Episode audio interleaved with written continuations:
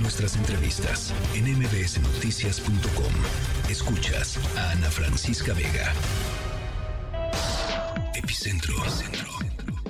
Con León Krause.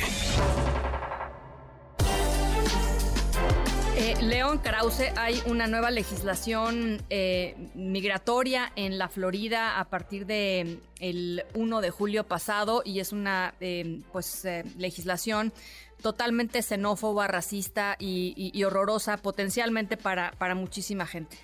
La describes perfectamente bien, Ana, impulsada por el gobernador Ron DeSantis que desde hace ya un buen tiempo tiene la mira puesta en la candidatura presidencial republicana y así se explica, además de sus convicciones personales, pero sobre todo por su estrategia electoral se explica esta eh, eh, ley antiinmigrante que ha entrado en vigor en la Florida y que tendrá repercusiones eh, importantes en la política, pero tendrá repercusiones todavía más severas y ya las está teniendo en la economía. Y yo iría un poco más allá, incluso en la vida punto de, de, la, de la Florida, porque hace la vida muy complicada para miles de personas en, en, un estado que depende de la mano de obra inmigrante en muchísimas industrias. A ver, es un tema, eh, por supuesto, de, de, laboral, ¿no? Es un tema porque exige muchísimas cosas a los empleadores, es un tema eh, incluso, eh, pues como, incluso te podría decir que hasta personal, ¿no? en términos de, de, amistad, en términos de familiares, en términos de, de, atención hospitalaria, o sea, hay una, hay una cantidad de cosas espantosas en la, en la legislación.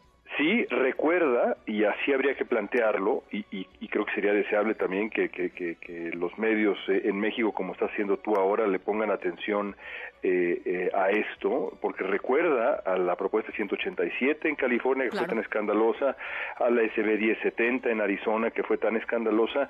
Esta ley recuerda a esas legislaciones que hostilizaron a los, a los inmigrantes de mil maneras, como tú dices, en lo laboral, pero también en la vida cotidiana impone multas, impone eh, eh, penas de, cárcel potenciales em, a quien transporta indocumentados hacia la Florida, a quien emplea indocumentados, y esto ya ha provocado, por ejemplo, un fenómeno eh, interesante en la Florida, por supuesto, hay pues muchos migrantes legales, utilicemos este adjetivo, em, por ejemplo, cubanos, venezolanos, nicaragüenses, pero esos migrantes en muchos casos están casados con eh, eh, migrantes indocumentados y eso ha provocado que familias enteras estén dejando el Estado porque, bueno, el señor A o la señora A podrá, podrá tener sus papeles en regla, pero el esposo o la esposa no, madre de los hijos, padre de los hijos no, y eso hace que, que, que se esté dando un pequeño éxodo que, que ya, ya se nota y que los consulados están registrando también de manera ya muy clara.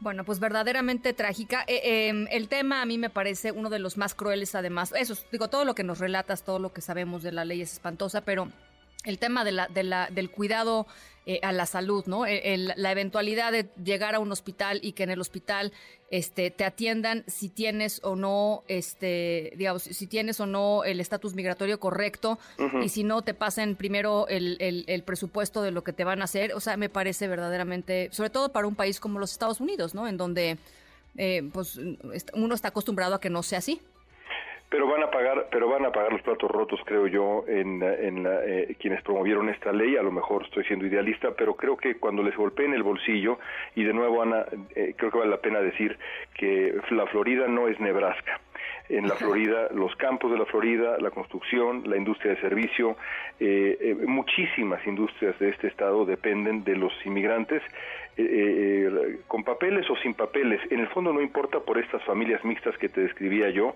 y creo que cuando, cuando las consecuencias sean económicas, reales, quizá, quizá quedará claro a qué grado la crueldad no es el camino. Así es. Bueno, pues ojalá que así sea. León, te mando un abrazo. Gracias, un beso. Noticias.